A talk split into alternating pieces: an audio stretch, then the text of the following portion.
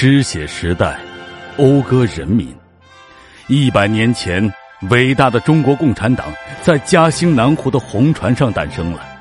他一路劈波斩浪，奋击历史洪流，见证了人间正道是沧桑的光辉历程。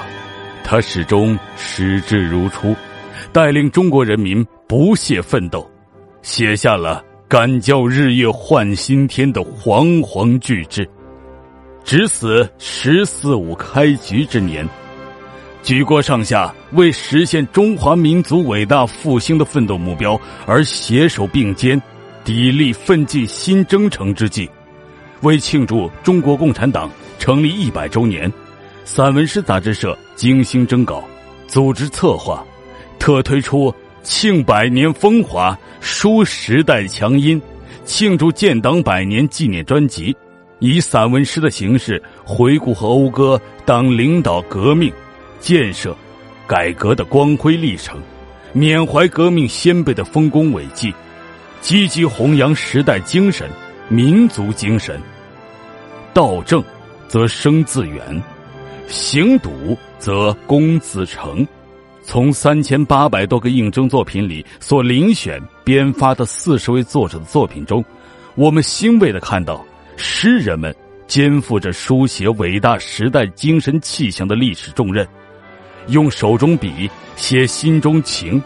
他们深入挖掘革命历史资源，与人民同声相应，命运与共，写出了一批温暖、厚重、思想性与艺术性相互统一的佳作。这是新时代赋予每一位诗人和文艺工作者的责任。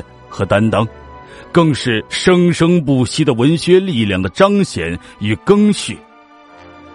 在这热烈而庄重的时刻，仅以圣洁的诗篇献给伟大的祖国与人民。我是主播醉卧宋黄庭。汾水悠悠，门板情。卢静，子夜。一块块门板，八脚疾驰，能否在一颗启明星上屹立万里长城的雄姿？一个造口，能否驱动大地的微笑？那一天，十七万块门板汩汩涌冒，在大雪降临前，一棵毛毛草能否衔住万重风铃后的春风？鼻息绵长的盐池，在一个深秋的水纹下苏醒。往昔苦难深重的烟花，永远镌刻下了一九七四年。天系时下的九曲黄河，以最深情的臂弯，紧紧拥抱了一片被称为金三角的土地。第二次运城攻坚战宣布打响，堡垒乌云密布，堑壕灰暗不绝，坚固异常的盐运之城，防御纵深达十余里。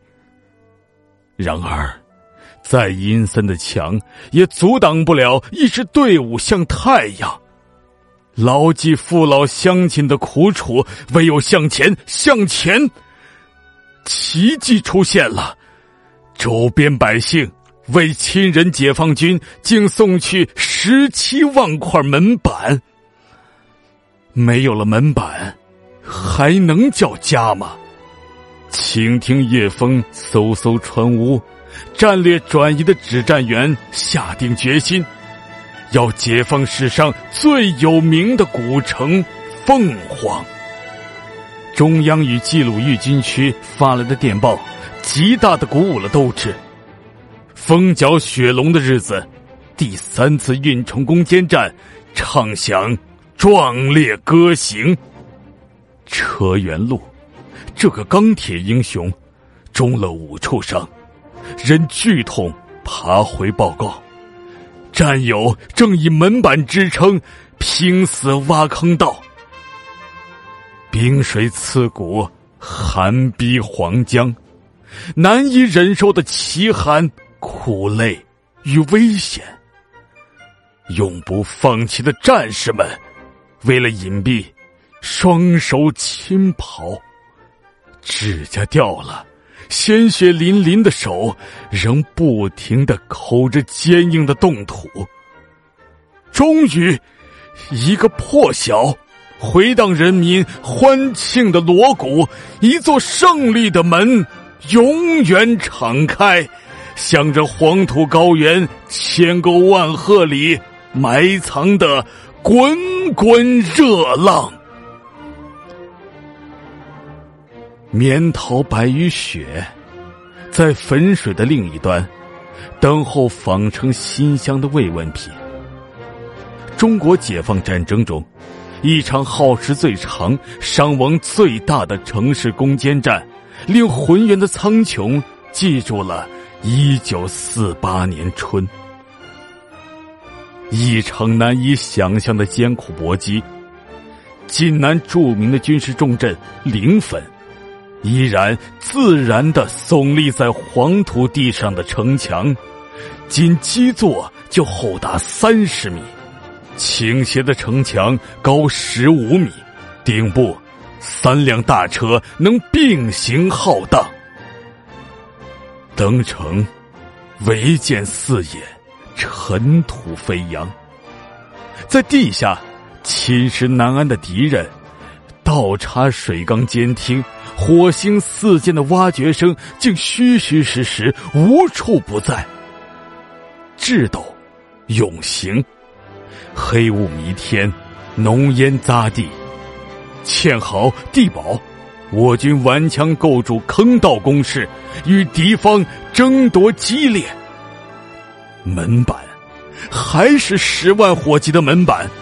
临汾城附近数十里的百姓，不仅昼夜抬担架、护伤员、运弹药、筹军粮，春寒风雨里还敞开着屋宇，门板送亲人。黄河，洪涛一般奔流向前线，在火蛇的狂势下，我们的战士。一个连阵亡了，一个连又猛冲上去，雄鹰翱翔。一簇簇石榴花燃红的五月黄昏，改天换日的巨大爆炸声中，八纵突击队急奔入城。又一个拂晓，红旗飞上汾水的明珠，麦子快要露出柔软的金草帽檐了。一支队伍向着太阳。历史在一组数字前也将行静穆的注目礼。